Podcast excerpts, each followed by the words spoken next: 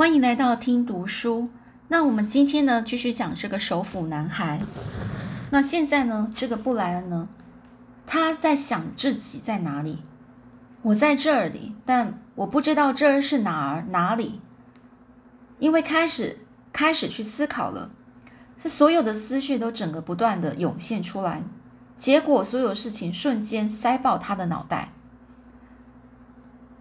原本呢，他呢正朝着北飞行，要去找爸爸共度几个月的暑假，而驾驶呢因为心脏病发过世了，飞机在加拿大北部的森林某处坠毁。但他不知道他们飞了多远，飞向什么地方，到了哪里。慢点，他想着，放慢速度。我的名字是布莱恩·罗伯森，今年十三岁，现在单独在加拿大北部森林中。很好，他就想，简单明了。本来我要飞去找爸爸，但飞机坠毁，沉入湖中。对，就像这样，保持简短的思绪。我不知道自己在哪里，这一句没有任何意义。更正确的说法是，他们不知道我在哪里。他们代表任何一个想要找到我的人，也就是搜救人员。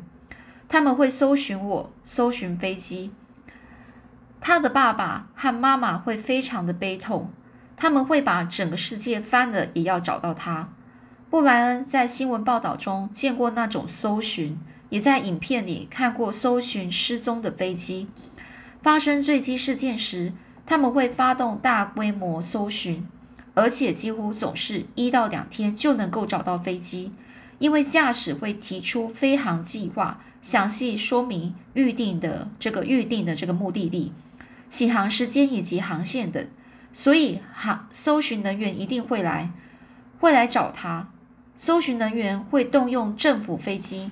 在驾驶预定的飞航起降点之间全面搜寻，直到找到他为止。说不定今天就找到了，他们很可能今天就来了。今天是坠机后的第二天，不对，布兰开始皱着眉毛。今天是第一天还是第二天呢？他们是在下午坠机，而他在寒夜中露宿一夜。所以这是真正的第一天，但他们还是可能今天就来。一旦发现布莱恩搭乘的飞机没有按时抵达，他们就会立刻展开搜寻、搜索。对他们可能今天就来了，很可能开着水陆两用、挂有浮筒的那种小飞机，直接降落在湖面上接他回家。回哪个家呢？爸爸家还是妈妈家呢？他停止思考这件事。反正都无所谓，去爸爸家或回妈妈的家都可以，不管去哪边，他可能今天半夜或明天清晨就到家了。回到家后，能够坐下来大吃美味多汁的番茄气势汉堡，双份薯条加番茄酱，外加浓稠的巧克力奶昔。他饿了，布莱恩娜揉着他的胃啊，饥饿感一直都在，只是被恐惧。疼痛给压抑住了。现在想到汉堡，空虚的胃开始发出咆哮。想不到自己会如此饥饿，他从来没有这种感觉。湖水填饱他的胃，却无法填饱他。哦，是填满他的胃，然后没办法填饱胃哦。这个胃呢是需要食物，尖叫着要求食物，但这里完全没东西可吃。他这样想着，什么都没有。电影里的人像他一样受困时都怎么做呢？哦，对了，英雄啊，通常会找出认得的好吃植物，用植物去填饱肚子。他会先吃植物吃到饱，然后再不然就是用可爱的陷阱捕捕抓食动物，然后呢熟练的在小火上烹煮。这没多久呢，就能够有一顿。哦，八菜全汤全餐哦，八菜全餐。这布莱恩呢，四下张望，一边想着，问题是眼前看到的全是青草和灌木，四周并没有什么可吃的东西，而且除了千万只小鸟和那只河狸，他没有见到什么可以用陷阱捕来烹烹煮的动物。就算他抓到了，也没有半根火柴，生不了火，什么都没有。这个问题不断的打转，他什么都没有。嗯，几乎什么都没有。事实上，我并不清楚自己有什么，没有什么。他想啊，或许我该试着搞清楚状况，这样我就有点事情做，边等着他们来找我，边老想着食物。哦，不要不要老是想着食物哦。找点事做的，这个布莱恩呢，曾有位布莱恩曾曾有位名叫这个裴碧奇的英文老师，他总是说人要积极，要正面思考，要能够掌握局面。裴老师是这么说的：要积极，要掌控局面。这时候呢，布莱恩想起了那位老师，思考着这种情况下要怎么积极，怎么掌握局面。裴碧琪老师只会说。得激发动机，他总是要孩子激发动机。这个布莱恩啊，激发动机什么？就是要激发你内心的想要的、渴望的东西哦。你的动机是什么？想要的，又或者是说，呃，你想要一个呃很好的礼物，然后呢，那就是督促自己认真学习。然后可以达，只要达到成绩好，那就可以得到那个礼物啊，那是你动机。不然呢，换个姿势姿势啊，屈膝而坐，就是整个盘腿而坐。哦，不是盘腿哦，就屈膝而坐，就是呃，把他的膝盖给弯曲起来，然后坐着。他把手呢伸进口袋，掏出所有东西摆在前面啊，这个草地上东西实在是少的可怜啊，一个二十五。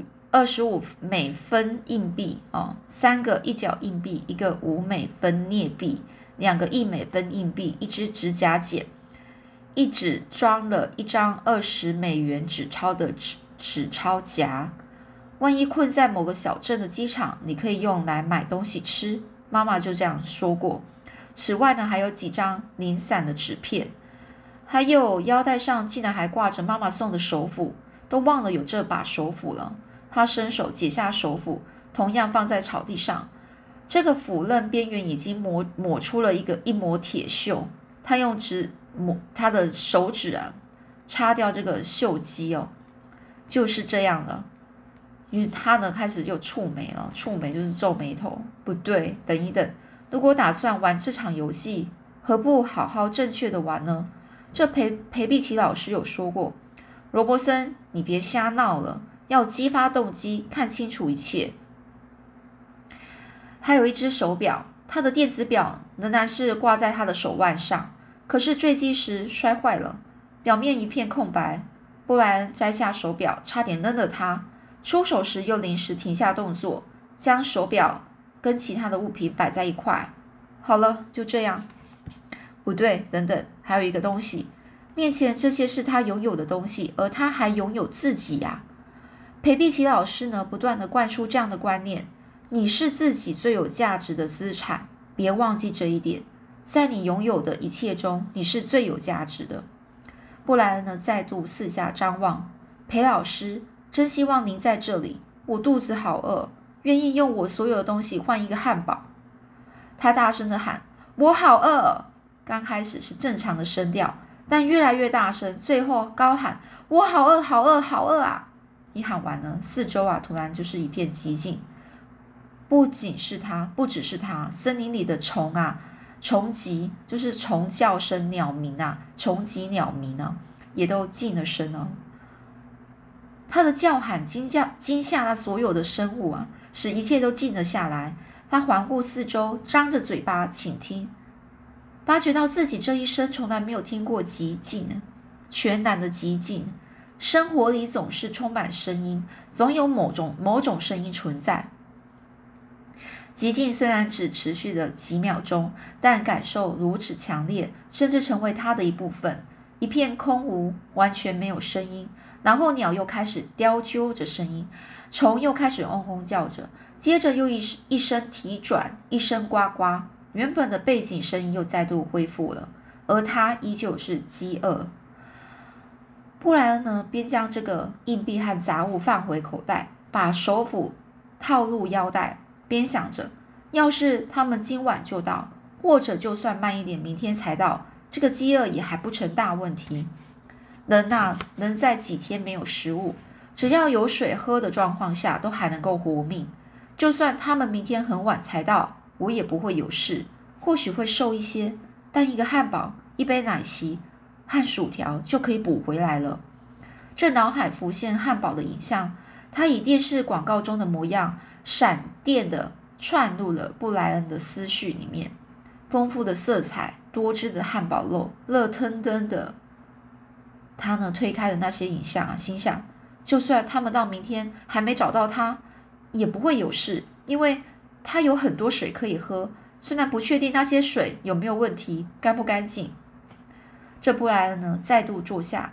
背靠着树干，有件事让他不安，但他无法确定到底是什么事让他隐约感到焦虑，是属于飞机和驾驶会让情况改观的事情啊！想到了，驾驶心脏病发的时候，他的右脚呈猛男的一直很用力的去蹭蹬啊蹬，就踩上这个舵板，飞机呢因而往侧边转向。这代表什么呢？为什么这件事一直浮现脑海，刺激着、冲击着布莱恩的思绪呢？他的脑海里有个声音说：“那表示他们可能不会在今晚，甚至明天就来救你。”驾驶蹭了一下这个舵板，蹬了一下，就整个蹭了，就整个踢了或踩了一下。这个飞机呢，随即转向侧边，朝新航道飞行。布莱恩记不清楚飞机转向的程度。其实不管转了多少，结果都一样。因为驾驶死亡后，布莱恩在新的航线上飞行了好几个小时，早已经远离了驾驶的预定航线。他以大约一百六十里的时速飞了好几个钟头。就算只偏离航线一点点，以那样的速度和那么长的时间。布莱恩现在的位置可能离原定的飞行计划数百里之遥啊，数百里之远啊。他们刚开始可能会在飞行的预定路线上密集的搜寻，也可能在略偏、稍微偏离航道的地方搜寻。但是布莱恩很可能已经和这个航线距离三到四百里远，他竟不知道，也无法估计到底飞离了多远。因为根本不晓得原来的航线航向啊，也不知道他们转向了多少，转了不少，他只记得这样，向侧边猛然的转了向，因为飞机转向时，他的头也因因为这样子重重甩到一边。他们大概无法在两到三天内找到他。这个布莱恩感觉到心跳因恐惧升起而加速。这个想法挥之不去啊！但是他持续的抗拒、推阻他，但接着就爆发了。糟糕啊！他就开始想，他们可能很久都找不到他耶，搜寻人员可能永远都找不到他。这个念头让这个布莱恩啊，整个非常的惊恐，只好极力的压制，努力保持积极。发生坠机时。他们一向尽力搜寻，会动用大批的人员和飞机在航线两侧搜寻，然后察觉他偏离的航线。他曾用无线电与人联络，他们总有办法知道。啊，他就想不会有问题的，他们会找到他的。或许不是明天，但是很快了，就快了。他们很快就会找到他了。这布莱布莱恩的思绪就如同晃动的油斑，逐渐的沉淀下来。惊慌也消失了。就算他们两天内不会来吧，哦，那或者是三天，或者是四天没来，他还能够接受，也只得接受。他不想假设他们得花更长时间，但就算四天好了，他也必须有所行动。他不能够光坐在这棵树下盯着湖面四天呐。还有夜晚啊，他身处森林深处，没有火柴，无法生火。林子里、森林里会有野兽，有狼、有熊，还有其他东西。天黑时，他只能够坐在树下，置身在开放的空间啊，让自己在开放的空间里面。他看了看四周，觉得毛骨悚然啊，毛骨悚然，就开始害怕起来了。或许此刻有东西正在注视他呢。然后伺机而动，就是在找机会，然后去去去去那个吃掉他，说不定这天一黑呢，就会扑上来取他的性命啊。他摸摸腰带上的这个手斧，那是他唯一的武器，幸好还有这个武器啊。他得要有个避难所，不止如此，他还要弄些东西吃啊。他努力起身，拉好背部的这个 T 恤，以防再再遭到蚊子攻击。他必须采取行动，自力救济啊！自力救济就讲自己帮助自己啊，自己自己救活自己。他就想起裴碧琪老师，他心想：我必须激发动机哦，激发动机就是让自己呢找找到一个动机哦，一个理由，让自己振作一点，要呃非常的乐观，然后去积极积极的面对。是这时候呢。我就是我自己所拥有的一切，我必须有所行动。啊，那两年前呢，布莱恩和泰瑞呢曾闲晃在这个公园附近，都市似乎就在那一带暂时终止。树林呢变得茂密，还延伸到一条穿越穿越这个公园的小河边，树木的浓密使得那里感觉到很像野外。那个下午，他们玩闹着，幻想着。还假装在树林里迷了路，两人呢还讨论起该如何应对哦，应对就怎么样去呃解决这问题哦。如果说他们迷路了该怎么办？当然啦，他们想象的是他们会有各式各样的工具，例如枪、刀，还有钓具，还有火柴等，这样就能够打猎啊、猎钓鱼啊、生火。泰瑞啊，我真希望你在这里。这布莱恩就想着。带着枪和刀以及几根火柴来。那次在公园里呢，他们两个同意最好的避难所就是鞋棚哦，鞋的那个棚哦，棚就是在棚子底下那种有遮蔽物的那个遮蔽物的一个东西。布莱恩呢，这时呢正打算动手搭盖一座斜棚哦，或许可以利用青草、树叶或呃细枝覆盖着棚顶。他边想。然后边朝湖畔走下去，因为那里有些柳树可以砍来作为骨架。但他突然想到，呃，自己应该先去寻找适合搭建鞋棚的这个地方，所以决定呢，先去探勘一下四周。探勘哦，探勘就是去找一下，去看一下，去仔细研究一下它的四周的环境啊。他希望能够待在这个湖畔，因为他认为呢，即使飞机已经沉到湖底，从空中飞过的人还是可能发现他这个飞机哦。他不想呢错过任何可能被可能获救的机会。他的视线呢落在左手边的岩丘上。一开始呢，他认为应该要贴着岩丘来搭建这个避难所，但动手前决定勘察这个岩丘较远的那边，结果碰到。碰到了好运气，利用上太阳东升西落的这件事，布莱恩啊判断这个岩石的远端啊是北边。很久以前，他可能会遭冰河之类的力量挖凿，因而这个产石出一个右口，这右口像个侧躺的大碗，碗底呢朝内，碗底朝内嵌入岩石，突出地面的岩架下方。这油口不很深啊，不是很深，不算是洞穴，但很平滑。也就是说，他到了这一个呃岩丘的旁边呢，可以找到一个类似一个一个有挖一个，就是以前自然而然产呃自然而然产产产生出来的一种一个右口，右口就很像是凹下去的一个洞哦。然后呢？他可以在那边，哦，右口好。这个刚刚讲这个哦，这个叫凹口哦。这个凹口的意思啊，就讲就是比较凹下去的地方啊，就比较低洼的地方。那你说这个凹口，他说很像是一个嗯很大的碗，然后是有点侧躺，侧躺就是斜斜的这样子斜放着那种的大的碗。所以你可以想象，一个岩石很大的岩石底的旁边侧面有一个凹洞，一个侧小小的凹洞。然后呢，这个凹洞的这个碗哦，这个凹洞的一个就碗底，你就想一个碗底，就是它的那个接近岩靠岩石的粘呃跟岩石贴的地方呢，呃，它的突出的地面岩架是岩架下方啊，啊，就是它的碗底哦，朝朝那个比较凹的地方，它的表示它上面突出的那个岩石的。